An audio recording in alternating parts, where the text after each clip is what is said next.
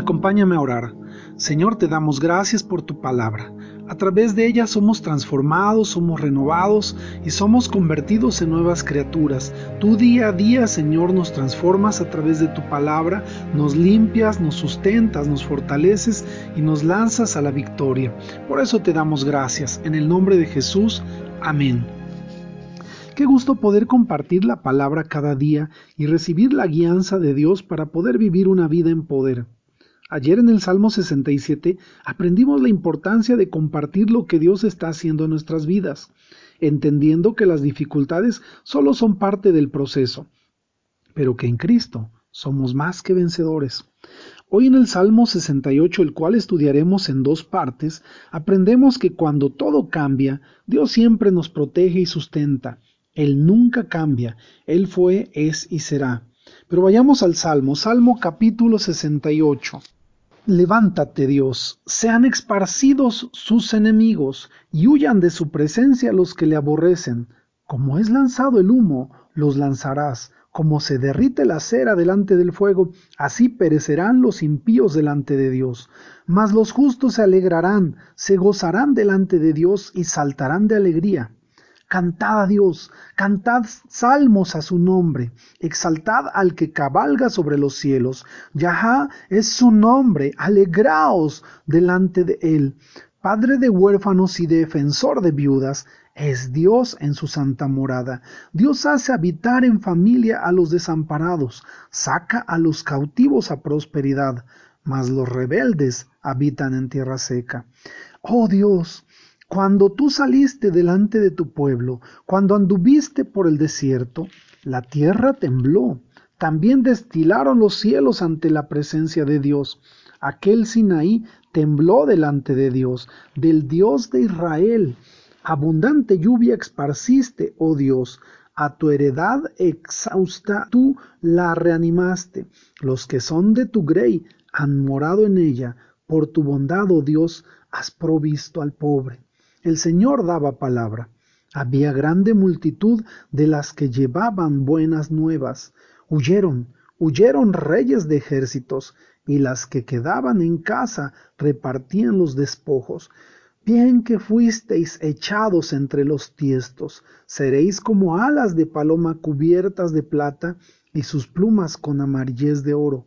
Cuando esparció el Omnipotente los reyes allí, fue como si hubiese nevado en el monte Salmón. Monte de Dios es el monte de Basán, monte alto el de Basán. Porque observáis, oh montes altos, al monte que deseó Dios para su morada. Ciertamente Jehová habitará en él para siempre. ¿Sabes?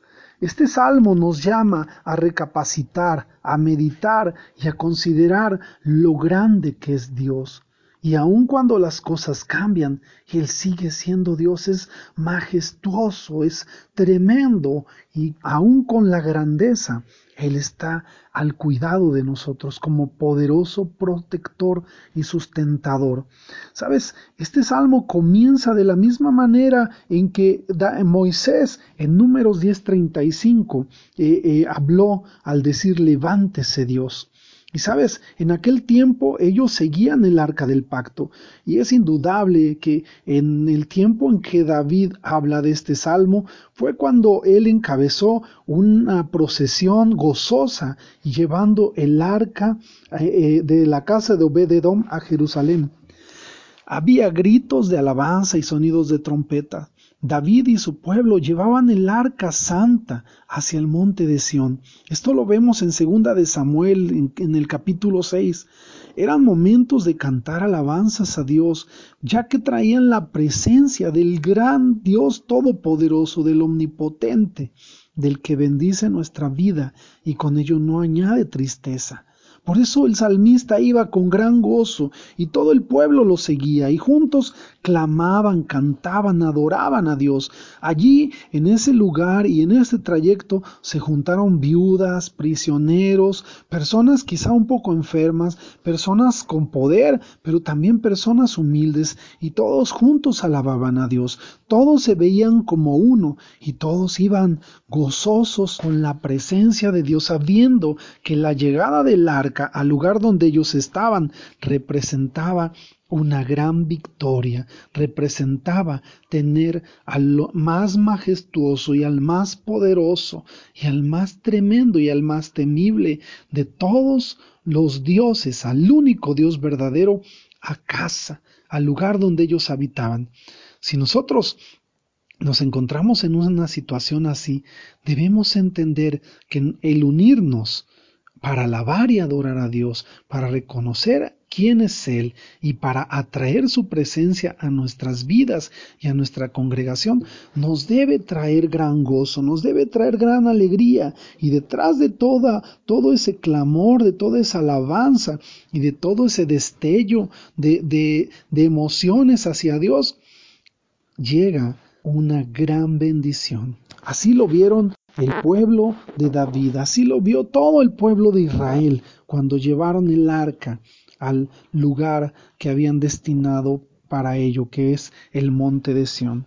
Sabes, David alabó a Dios porque Dios lo protegió, porque Dios lo sustentó.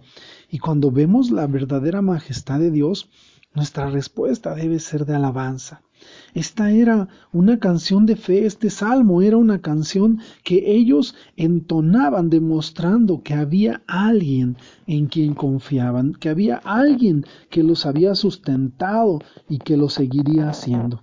La mayoría de los beneficios que llegaron a David fue por esa actitud que él tuvo de alabar y adorar a Dios en el monte Sinaí, donde Dios reunió a Moisés y le dio la gran comisión de llevar al pueblo de Israel de la cautividad de Egipto a la tierra prometida. También ahí fue donde eh, los reyes fueron levantados y fueron ungidos. La presencia de Dios hacía que el monte temblara.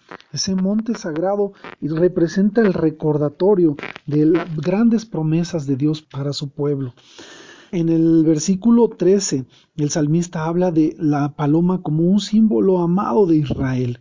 Ellos hablaban de esa paloma porque era protegida y era bendecida. Y eh, hablan de que eh, era cubierta de oro y de plata, aun cuando ellos sabían que habían pasado por un proceso difícil. El hablar de este tipo de fenómenos implica que vendrían a un tiempo de victoria y un tiempo de provisión y un tiempo de riqueza. Basán también es una tierra que está al noreste de Israel. Se habla de ella en algún tiempo del Salmo y lo que nosotros entendemos de, de toda la expresión que el salmista hace hacia esos tiempos es que son tiempos donde se fusiona la alabanza, la fe y la convicción hacia Dios con el triunfo y la victoria que representa el ser bendecidos. Yo no sé tú, pero cuando yo llevo alabanza a mi hogar, las cosas cambian. Cuando yo reconozco que mi casa, que mi hogar es un lugar donde Dios habita, mi vida es transformada. Muchas veces pasamos por momentos difíciles donde sentimos hostigamiento, opresión aún en nuestro hogar. Y sabes, es tiempo de traer alabanza y adoración eso hace que el ambiente se transforme y que las cosas cambien. Todo, todo, toda contienda y toda dificultad, todo problema y toda necesidad siempre va disminuyendo su intensidad cuando nosotros traemos la alabanza y la adoración a Dios. Yo te animo a que estos tiempos tú también aproveches como el salmista a expresarle a Dios lo que Él es. Dios es maravilloso y es precioso. En Él está toda nuestra confianza. Si nosotros recordamos todo lo que Dios ha hecho en nuestras vidas y lo que Dios es, nosotros traeremos a nuestra vida paz y gozo. Y a través de eso nosotros nos sentimos con el aliento para vencer cualquier dificultad.